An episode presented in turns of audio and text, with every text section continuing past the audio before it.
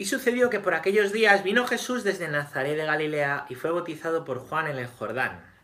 En cuanto salió del agua, vio que los cielos se rasgaban y que el Espíritu en forma de paloma bajaba a él. Y se oyó una voz que venía de los cielos. Tú eres mi Hijo amado, en ti me complazco.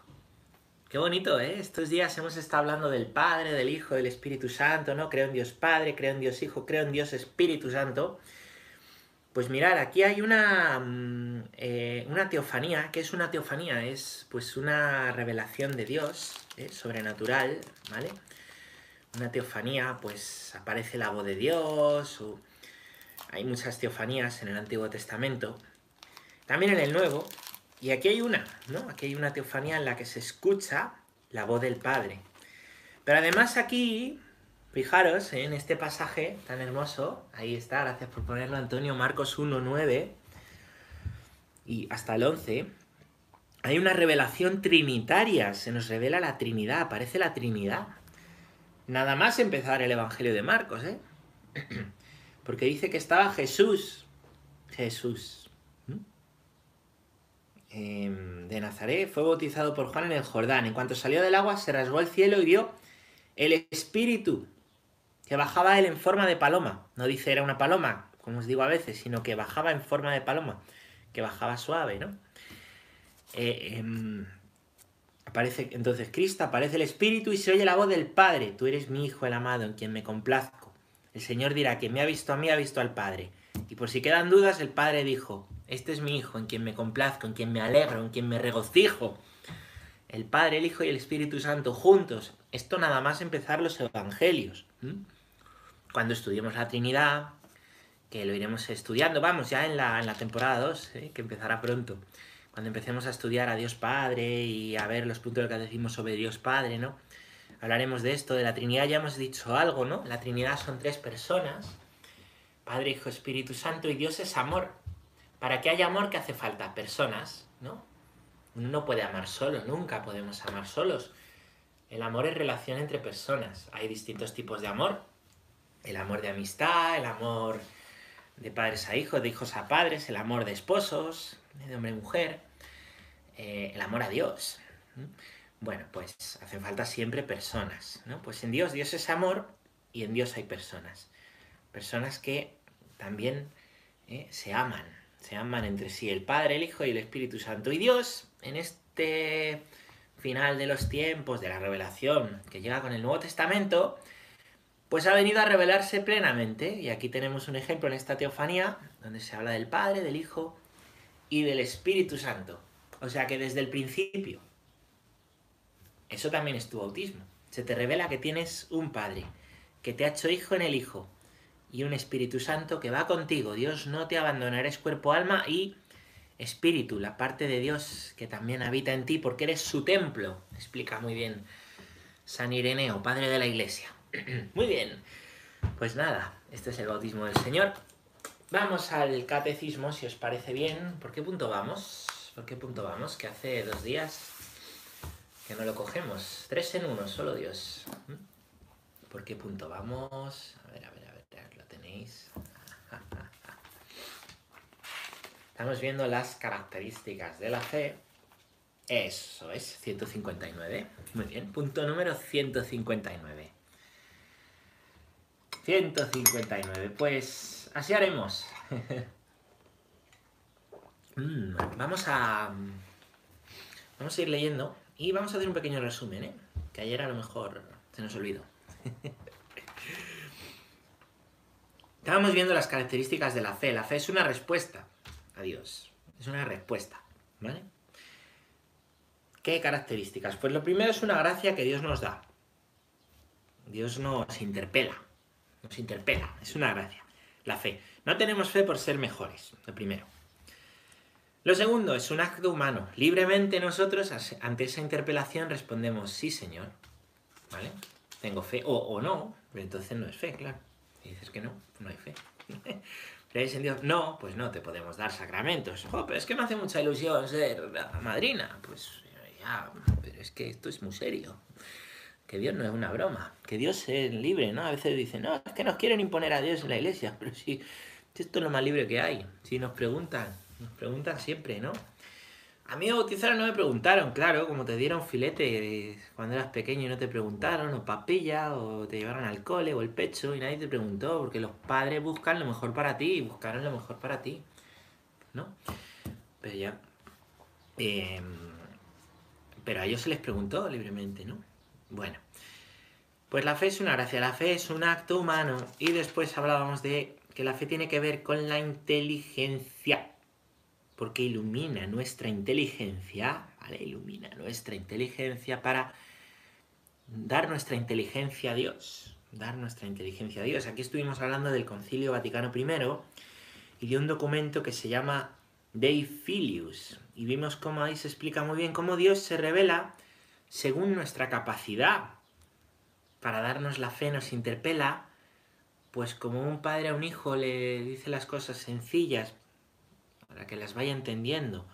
De igual manera, ¿no? A nuestra capacidad sencilla de hijos, Dios se revela a través de los milagros de Cristo, que son verdad, y de los santos, a través de profecías que se han cumplido, y a través de la propagación de la santidad de la iglesia.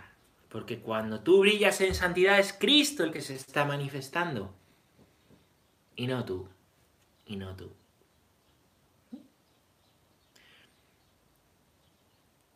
Claro, por eso no se trata de saber si la teoría.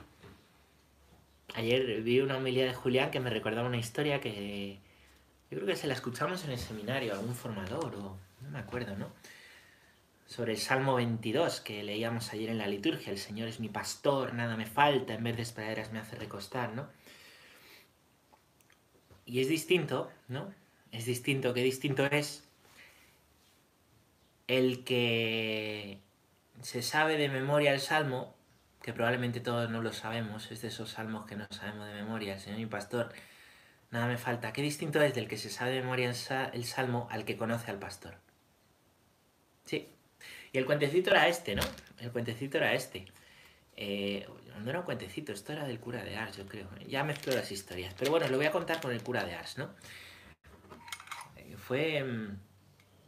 Mmm, no, no era con el cura de As. Fue un, pues un poeta muy famoso, ¿no? Le dijeron que había un sacerdote que recitaba muy bien los salmos. Y entonces él dijo, pero lo recita mejor que yo. A lo mejor sí. Dijo, vamos a ver si es verdad. Y retó al sacerdote a que delante de toda la parroquia, delante de toda la parroquia, ¿eh? pues recitasen un salmo. A ver quién era el que mejor lo recitaba. Y el poeta se puso a recitarlo, ¿no? Pues con mucha pasión, poniéndole mucho corazón y sabiendo dónde poner las puntos, las comas, las pausas dramáticas estas que ponen los, los actores, ¿no? El Señor es mi pastor, nada me falta. En verdes praderas me hace recostar, me conduce hacia fuentes tranquilas y repara mis fuerzas, me guía por el sendero justo, por el honor de su nombre, etc. Bueno, y claro, todo el mundo aplaudiendo, aplaudiendo, bravo, maravilloso, maravilloso. Y, y entonces le llegó el turno al sacerdote y el sacerdote se puso a rezar con el salmo, ¿no? El Señor es mi pastor, nada me falta, en verdes praderas me hace recostar, me conduce hacia fuentes tranquilas y repara mis fuerzas, me guía por el sendero justo, por el honor de su nombre, ¿no? Y cuando terminó nadie aplaudía, nadie aplaudía, estaban todos callados. Algunos lloraban, algunos lloraban. Y el poeta dijo, no me cabe duda, no me cabe duda de que el que mejor ha recitado ha sido este sacerdote. Porque miren, yo soy poeta, conozco los sentimientos, la métrica, la rima, las pausas, me llevo aplausos. Conozco la teoría. Pero este sacerdote que ha dejado a todos mudos, conoce al pastor. Esa es la diferencia entre tener fe y no tener fe. Conocer al pastor. Conocer a Cristo del que se... Pues del que se nos narran los evangelios. La teoría la tenemos. La tenemos, ¿sí?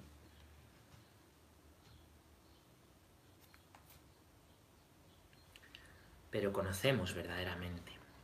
Bueno, pues para conocer verdaderamente Dios se nos ha revelado. Se nos ha revelado a nuestra inteligencia. Y eso en lo que tantas veces ponemos soberbia. Somos más listos que nadie. Pues en realidad nuestra inteligencia no es nada al lado de la inteligencia de Dios. Pero Él se ha hecho sencillo, se ha hecho pequeño, se ha hecho pobre. Para hacerse uno de nosotros. Para que podamos entender y por la fe tratar de comprender el gran misterio del amor de Dios. El gran misterio del amor de Dios. Bueno, pues, pues nada, me recordó ayer este, este, esta historia que nos contaban en el seminario. Ayer habló de ella el padre Julián, hoy os la cuento yo y está por ahí el vídeo del padre Julián, o si lo queréis poner por aquí, fenomenal. Bueno, vamos a ver. Vamos a hablar del punto número 159. Número 159, vamos allá. Fe y ciencia fe y ciencia. A pesar de que la fe está por encima de la razón, jamás puede haber contradicción entre ellas, puesto que el mismo Dios que revela los misterios e infunde la fe, otorga al espíritu humano la luz de la razón. Dios no puede negarse a sí mismo ni lo verdadero contradecir jamás a lo verdadero. Por eso, la investigación metódica de todas las disciplinas, si se procede de un modo realmente científico y según las normas morales, nunca estará realmente en oposición con la fe. Porque las realidades profanas y las realidades de fe tienen su origen en el mismo Dios. Más aún, quien con espíritu humilde y ánimo constante se esfuerza por escrutar lo escondido de las cosas, aún sin saberlo está como guiado por la mano de Dios que sosteniendo todas las cosas, hace que sean lo que son. Bueno, varias frases aquí de, bueno, una de San Agustín, pero del Concilio Vaticano I. El Concilio Vaticano I, que es de finales del 19, fijaros, ¿no? Trata de afrontar em, pues los orígenes del ateísmo. El ateísmo tiene una cosa particular. Nosotros vivimos una cosa muy particular. Porque si bien cada tiempo de la historia tiene sus dificultades, es la primera vez en la historia que el hombre trata de construir la civilización sin Dios. Sí, eso no ha pasado nunca, ha habido otros problemas. Y, y, el ateísmo no es un fenómeno de hace 20 años, o 10 años, o 30 años, ¿no? Sino que ya, ya, ya hace más de 100 años, ¿no? Finales del 19, ¿no? Ya lo tenemos, ¿no? ya lo tenemos. Ese ateísmo lleva, Una de las pues de los mantras que repite muchas veces el ateísmo militante, porque luego hay tipos de ateísmo, hay un ateísmo militante, ¿no? Eh, pues, pues ideológico que trata de acabar, ¿no? Trata de acabar con la fe. Mm, es así, no hay que ser iluso, no hay que ser tontos y, está muy metido muchas veces en las leyes y está muy metido en, muchas más cosas de las que nos pensamos. Por supuesto, está muy metido en, en, cultura, en, en, cine, en series. En, esto sería interesante tratarlo un día, ¿no? Pues ese ateísmo, ese ateísmo mm, no es algo nuevo. Y uno de los mantras que repite, uno de los mantras, uno de los pilares es para cambiar el pensamiento, porque así se hace, se repite muchas cosas para cambiar el pensamiento hay una oposición entre ciencia y fe. Esto es, si eres científico, eres científico, aceptas el método científico, pero si crees en Dios es que no aceptas el método científico. Eso, te ponen ahí entre la espada y la pared. Cuando la iglesia no dice en el magisterio, en ningún momento dice el magisterio de la iglesia que haya oposición entre ciencia y fe. Aquí tenéis el magisterio del Vaticano I. No lo dice. No lo dice, ¿no? Dice que la fe está más allá de la razón, eso ya lo hemos visto, está por encima en cuanto a que nuestra razón no llega a todo y lo que hace la fe es iluminar esa razón más allá. Pero no dice que la razón esté mal, que no haya que usarla. Tenemos la suerte de haber vivido en la misma época que Benedicto XVI. Un papa que probablemente será llamado Magno, no, Magno Juan Pablo II será llamado doctor de la Iglesia. Doctor de la Iglesia. será comparado a otros grandes papas inteligentísimos como Gregorio X. Y él, si algo defendía siempre, es esta necesidad de fe y razón unidas, que no hay contradicción, que estos mantras que nos repite el ateísmo militante tantas veces son cuentos. No es lo que dice la Iglesia. No es la verdad del ser humano. No hay contradicción entre ellas, pero esto lo decía la Iglesia hace más de 100 años, cuando empezó toda esta historia de la civilización sin Dios. Eh, esto es más viejo que la tos. Que la tos no, porque la tos es más vieja, porque hace más de 100 años ya se tosía, ¿no? Pero Es que la iglesia dice, a ver, preséntame un documento donde la iglesia dice que, la ciencia no vale para nada, que hay que despreciar la razón. ¿Dónde? Me está recordando un libro eh, muy majo, que os lo recomiendo, los libros del padre Brown. El padre Brown es un personaje de Chesterton, es un detective. ¿Eh? Chesterton, que también vive en la primera mitad del, del 20, es un detective que, mm, mm, bueno, es sacerdote, sacerdote y detective, y es muy interesante, ¿no? Hay como cinco libros, están recopilados en un tomo, yo tengo el tomo, entonces no sé cómo se llaman todos los libros. Me parece que el primero es El Candor del Padre Brown, pero bueno, no importa, libro recomendado de hoy. Y entonces en, el primer cuento son, hay un montón de cuentos, debe haber 30 o 40 cuentos entre todos los como casos ¿no? que resuelve este detective. Y el primero de todos, os hago un poco de spoiler, ¿no? Este se puede contar, son muchos cuentos. Pues aparece un. un este, un. un ladrón, ¿no? Y entonces el padre Brown. Eh, mm, como que. Bueno, pues ese ladrón se viste como de sacerdote para robar. Y el padre Brown, eh, pues va a investigarlo, habla con él, tal, con el falso sacerdote. Y al final, en esa conversación, tienen ahí una conversación interesantísima sobre la fe y la razón porque Chesterton no pretende escribir aquí para contarnos cuentecitos, sino para hacernos pensar, ¿no? Tienen ahí como un debate entre la fe y la razón, y el falso sacerdote hay un momento en que desprecia la razón. ¿No? Como que dice, ah, hombre, la fe, y como que, bueno, se queda con la fe y desprecia la razón. Y el padre Brown descubre, descubre que, que es un impostor y que es el ladrón. Claro, ya al final del cuento le dice, pero ¿cómo ha sido posible que me descubra o que lo descubra? Ya lo leí hace muchos años, no me acuerdo. ¿Cómo ha sido posible? Y dice muy fácil, un verdadero sacerdote jamás hubiese despreciado la razón. ¿Entendéis? Es que la iglesia no desprecia la razón, es que la iglesia no desprecia la ciencia. No sé qué científico era, si alguno sabe que lo ponga, porque yo siempre lo lío. Dice, un poco de ciencia a lo mejor te aleja de Dios, pero es que mucha ciencia te mete en ello. Te acerca a Dios cada vez más, cada vez más.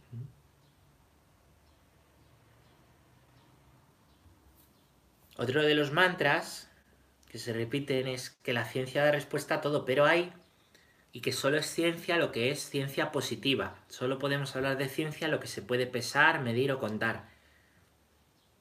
¿Por qué? Pues de este modo se saca de la ciencia, entre otras cosas, la teología, el estudio de Dios a través del pensamiento filosófico. La propia filosofía o incluso la misma historia no serían consideradas ciencias. El derecho, llevando esta postura extrema. ¿Mm? Pasteur, gracias. La ciencia es más que la ciencia positiva. Se puede hacer ciencia a través del pensamiento, a través de la razón. ¿Mm?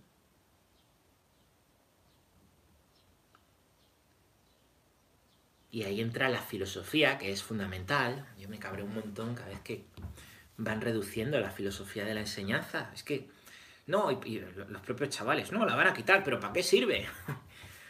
Pues sirve para que no te vendan la moto, para que te enseñen a pensar. Para que no te vendan la moto con las ideas, con la política. Estos días estamos viendo, me llegaba hoy, que están siguiendo con la ley de educación. Para sacar ahí toda enseñanza religiosa y todo. Y hacer mucha sangre también a la enseñanza concertada, a la libertad de los padres para la educación. ¿Para qué sirve la filosofía? Pues para eso, para que no seas tonto, para que no seas tonto. Te lo dice un cura. Aprende a pensar. Aprende a cuestionar las cosas. A ser crítico con lo que nos dicen. Porque si no, vaya timo, ¿no? Libre pensamiento. Yo creo que no ha debido haber, yo tampoco sé mucho, pero no ha debido haber más, más otra época en la historia donde se hable más de libre pensamiento y donde haya más gente que piensa igual. No, hombre, no pensamos todos igual. En muchas cosas sí. En muchas cosas hay una dictadura del pensamiento relativista. Y si no piensas así, machaque, ¿eh? Meteros en Twitter. Meteros en Twitter. Está lleno de perfiles de gente que no tiene ni nombre ni foto. La rana Gustavo insultarte, en cuanto no piensas como, como el pensamiento dominante.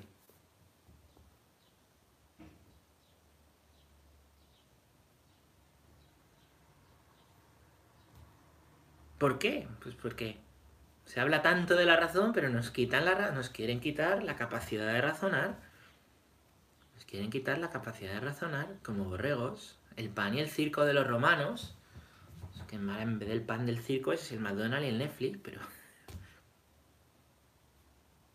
Pensar.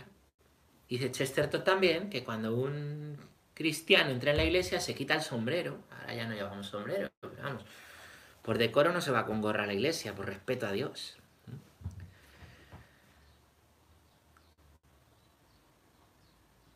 Pues un cristiano cuando entra en la iglesia se quita el sombrero, pero no se quita la cabeza se quita la cabeza.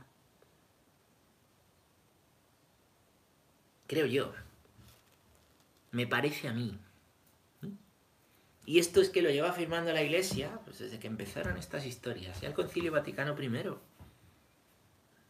1899, señores. no vosotros, hermanos. La investigación metódica en todas las disciplinas, en todas. O sea, hay gente que dice, no, esto no es disciplina de pensamiento, esto no lo necesitamos, no necesitamos hablar de Dios, son paparruchas. A mí de vez en cuando lo dice alguno. Pero lee lo que escribo, mírate los vídeos, escúchate los audios. La iglesia dice, la investigación metódica en todas las disciplinas, investigación metódica con, con, método, con rigor, señores, con seriedad, la investigación metódica en todas las disciplinas, si se hace de un modo realmente científico y según las normas morales, porque ese es otro problema de nuestro tiempo. Hemos separado la técnica de la moral. Entonces, claro, uy, por la técnica lo podemos todo ya, pero es moral. Es moral que para hacer un embrión nos carguemos nueve. Es moral. Que para que uno no sufra nos le carguemos. Es moral la eugenesia. Es moral la selección. No, como técnicamente se puede, sí, técnicamente se pueden hacer muchísimas cosas, pero... Ah, pero es que la ética no es científica, porque claro, la ética es relativa. Es relativa en vuestro pensamiento relativista, señores. La ética no es relativa. Sí, el bien y la verdad y la belleza son relativas, no, señor. Tenemos una capacidad para descubrir el bien, la verdad y la belleza. Se nota que eso no está tocando a alguien que te hace daño. Digo, perdón, a alguien que quieres. Si no te lo pensabas. Claro. Claro. Me decía el otro día un cura. Bueno, pues es eso. Muchas veces nos parece que todo vale porque no nos toca el sufrimiento. Porque no nos toca el sufrimiento. Esto mismo, que a lo mejor ahora no tiene mucho que ver, pero cuando se hablaba de cerrar, cerrar las comunidades autónomas, cerrar España, cerrar Madrid, me decían cura, si alguien de los que tenían que cerrar hubiera tenido a alguien afectado, ya verás cómo se hubiera cerrado. Claro, es que las cosas no son relativas. La ética no es relativa, la ética es objetiva. Bien, la verdad y la belleza son objetivas.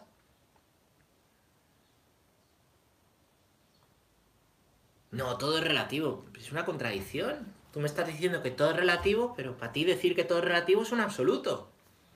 ¿Qué? Pues hay que estudiar filosofía, porque si no, te meten las contradicciones estas, las dices y no sabes. Hay que estudiar filosofía en el instituto. bueno, ¿por qué os decía de todo esto? Yo no me acuerdo. Ah, sí, sí, sí, ¿no? Pues eso. por lo que dice la Iglesia en el Vaticano I. Si se procede de un modo realmente científico y según la norma moral, que va unida a la técnica, la moral y la ética van unidas a la técnica, nunca está la ciencia en oposición con la fe. Nunca, nunca. Si tú buscas la verdad en lo científico, sea en las matemáticas, sea la física, sea la química, sea... Nunca está en oposición con la fe. Si lo haces, pues también apoyado en la moral. Y lo haces con un método serio científico, Más aún, quien con espíritu humilde y ánimo constante se esfuerza por escrutar lo escondido de las cosas, aún sin saberlo está como guiado por la mano de Dios, que sosteniendo todas las cosas hace que sean lo que son. Pues claro, el que investiga, el que busca la verdad de las cosas, en la ciencia que sea, está buscando la verdad. Y Dios es la verdad de todo al final. Yo soy camino, verdad y vida. No están en oposición, claro que no.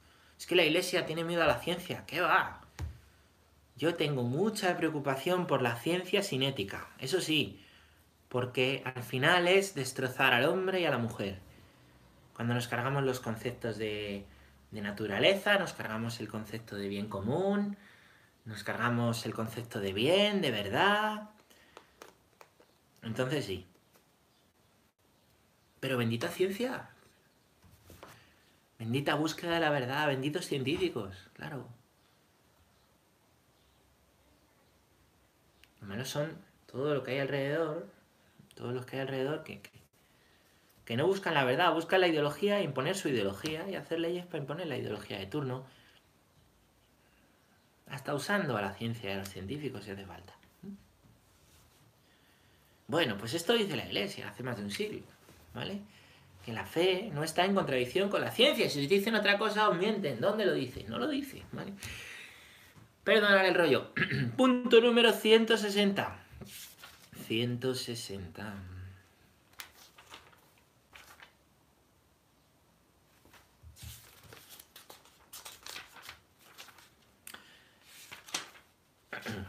El hombre, al creer, debe responder voluntariamente a Dios. Nadie debe ser obligado contra su voluntad a abrazar la fe. En efecto, el acto de fe es voluntario por su propia naturaleza. Ciertamente, Dios llama a los hombres a servirle en espíritu y en verdad. Por ello quedan vinculados en conciencia, pero no coaccionados. Esto se hizo patente sobre todo en Cristo Jesús. En efecto, Cristo invitó a la fe y a la conversión. Él no forzó jamás a nadie, dio testimonio de la verdad, pero no quiso imponerla por la fuerza a los que le contradecían. Pues su reino crece por el amor, con que Cristo, exaltado en la cruz, atrae a los hombres hacia Él. Que la fe es libre. Que la fe es libre, esto es lo que se nos está diciendo. Que no es una imposición. Que no es pa, dando cristazos. pa, pa, cree, cree. ¿no? Que es libre, es una gracia. Es una interpelación de Dios, ¿no? Cuando uno dice sí, queda vinculado en conciencia al Señor. Quedamos vinculados en conciencia. Pero somos libres de decir sí o de decir no. La fe es libre. La fe no entra por coacción, la fe no entra por amenazas, eso es un error, eso no lo dice la Iglesia. Eso es ideologizar, es hacer de la fe una ideología, eso es hacer un proselitismo insano, como dice el Papa, ¿no? La fe no es condicional, ¿no? A cambio de esto tienes que creer, no, no es así. Porque el amor es libre, ¿no? Qué locura, ¿no? Si ahora hablamos de matrimonios que... Eh, si ahora hablamos de un matrimonio que, les han obligado a casarse, han obligado a concertar este matrimonio. Qué locura, ¿verdad? Pues de igual manera, de igual manera la fe es un acto libre. Es un acto libre. Yo creo que lo tenemos bastante claro, ¿no? Porque Cristo no forzó a nadie jamás. Él dio testimonio de la verdad, pero no quiso imponerla por la fuerza a los que le contradecían. les miraba con amor. Su reino crece por el amor. es más lento. Qué mal sistema. Podía haber Dios obligado. Podía haber Dios obligado a creer. Claro. Pero estaría contradiciéndose porque Dios es amor, Dios no quiere esclavos, Dios no necesita esclavos. Dios no ha venido, Dios ha venido a hacernos libres, no esclavos. Y no hay nada más libre que dar un sí por amor, que dar un sí para siempre. No hay nada más libre que un matrimonio enamorado que de verdad discernido se casa y se da un sí para siempre. Una persona que se consagra a Dios y da un sí para siempre, después de un camino de discernimiento. El mundo nos dice, no, hay que romper esas ataduras, el compromiso. Pero, si es que no hay nada más libre que un compromiso por amor. Eso es la plena libertad. Cuando el amor te ha interpelado, te ha movido el corazón, te ha cambiado la vida, te ha hecho recorrer un camino, te ha visto que no eres fácil, te ha ayudado a conocerte, te ha ayudado a conocer al otro y dices, sí, eso es ser libre. Estar de flor en flor todo el día, estar sin compromiso todo el día, estar hoy aquí, mañana ya, en lo que sea, ¿eh? Eso no es ser libre. Eso es ser esclavo de tu apetencia. Eso manifiesta que... Pues que hay una herida, hay una herida que no te deja ser pues lo que Dios quiere para ti. Entenderme esto, no es que alguien que no encuentra compromiso, no, no. Pero alguien que huye, que huye del compromiso, que no se compromete con nada, con nada ni con nadie. La falta de compromiso indica heridas, no, no es un reproche. Indica que hay heridas que el Señor tiene que sanar. A lo mejor son heridas que nos han hecho, o a lo mejor son heridas que nos hemos hecho nosotros a través del pecado. Hay de todo, ¿no? Dios quiere sanar esas heridas y no lo hace por la fuerza. ¿Qué? ¡Ah! Débil, que no tienes compromiso. Por amor, por amor llamó a Pedro y Pedro le traicionó. Pedro, no tienes compromiso. No, Pedro, te lo dije, te dije la verdad, Pedro. Verdad y caridad. Te lavé los pies y te dije la verdad, me vas a traicionar. No te reprocho nada. Así es la evangelización. No es reprochar nada, es decir la verdad, con caridad. Las dos cosas. Verdad y caridad de la mano, siempre. Ahí está el amor libre. De la libertad emanan la verdad y la caridad, las dos cosas. Eres libre. Dios te ha hecho libre. Pero fíjate de lo que te ata, ¿no? Para poder decir al Señor, libérame de esto. Si quieres puedes limpiarme, le dijo el leproso. Si quieres puedes liberarme, le dijo el esclavo. El que era esclavo de la pereza, el que era esclavo de la soberbia, el que era esclavo de, la lujuria el que era esclavo de pide ayuda a quien te pueda ayudar y pide la ayuda al Señor. Si quieres, puedes liberarme, ayúdame. Bueno, fácil. Vamos a leer punto número 161. Otra característica de la fe, la fe es necesaria. Vamos a ver quiere decir esto, pero no era libre, es necesaria. Necesaria no quiere decir obligatoria. Punto número 161. Creer en Cristo Jesús y en aquel que lo envió para salvarnos es necesario para obtener la salvación. Puesto que sin la fe es imposible agradar a Dios y llegar a participar en la condición de sus hijos. Nadie es justificado sin ella, y nadie, a no ser que haya perseverado en ella hasta el fin, obtendrá la vida eterna. Así lo dice Jesús. Así lo dice Jesús.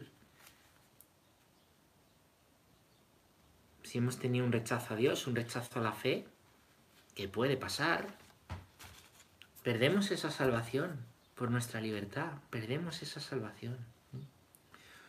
Otra cosa es no haber conocido. Alguien que no ha conocido a Dios nunca puede salvarse, claro. Claro que sí, si ha seguido rectamente la búsqueda de la verdad, una conciencia recta, claro que sí. Pero no es lo mismo el rechazo frontal, el no querer perseverar, entonces, aquí no se trata de correr o de andar. Se trata de moverse hacia adelante. Hay quien corre y hay quien anda. El cojo va cojeando. Se trata de seguir a Dios. Lo malo es pararse o ir para atrás. Dice el Señor, corremos a la meta. Lo importante es avanzar, dice San Pablo, quiero decir. Avanzar, perseverar. Se trata de perseverar. Es que yo tengo un pecado que me lleva acompañando 10 años. Tranquilo. Esto no es calculado ya está. Esto es querer perseverar con Él. No llega a que eres inmaculado y ya está. Es más, cuanto más te acercas al Señor, más vas viendo cosas que a lo mejor no habías visto y que son obstáculos a la vida de gracia. Esto es un camino a su lado. ¿Mm? Querer en Cristo es necesario, la fe es necesaria para la salvación. Decir sí, Señor, porque yo no puedo. Porque al final me muero. Entonces, ¿qué pasa? Si le digo no a Dios, pues que al final me muero. Me muero sin Él, le digo no. De igual manera, que si le digo sí, también me muero, pero con Él. Si con Él morimos, viviremos con Él. Si con Él sufrimos, reinaremos con Él. San Pablo.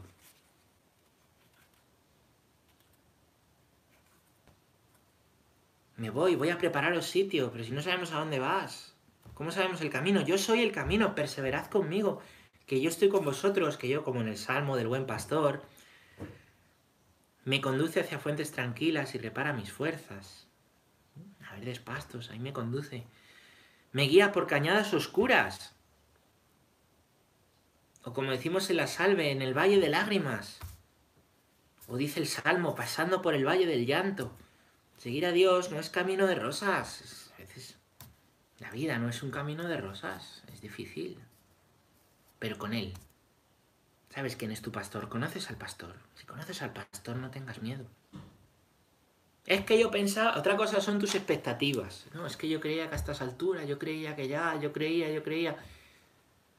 Eso es del otro. Mira cómo estás, mira cómo eres, mira, tanto quieres a Dios. No, si tú vas a Dios como el pecador que baja la cabeza, Señor, que no me atrevo ni a levantar la cabeza, porque...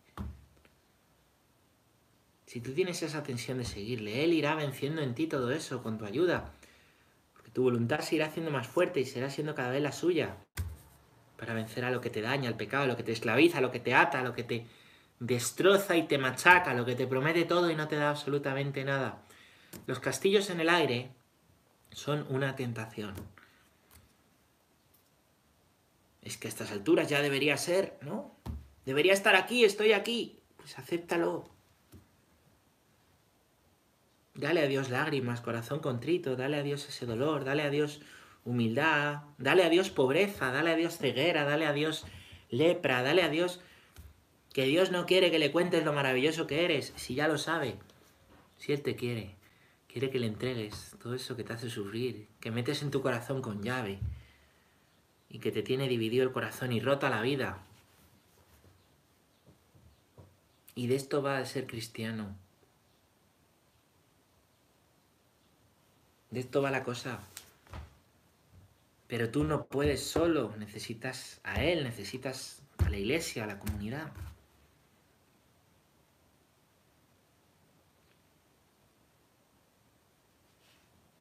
La fe es necesaria.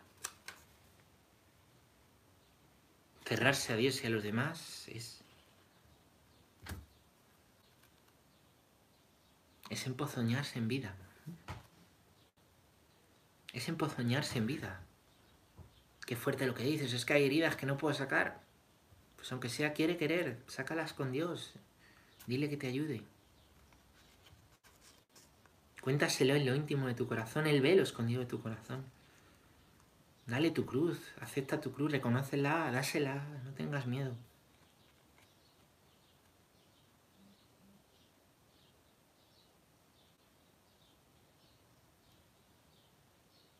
Ánimo, ánimo, hasta el final. La vida es un regalo, con su sufrimiento incluido. Y lo mejor que podemos hacer con la vida es dársela a Dios. Dios no merece la pena, merece la vida.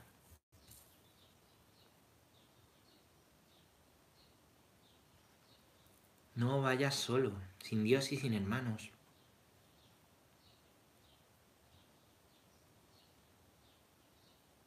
Mira al joven rico, lo que le pasaba estando solo. Con los cerdos, al final, cuando te quedas solo, te quedas con los cerdos.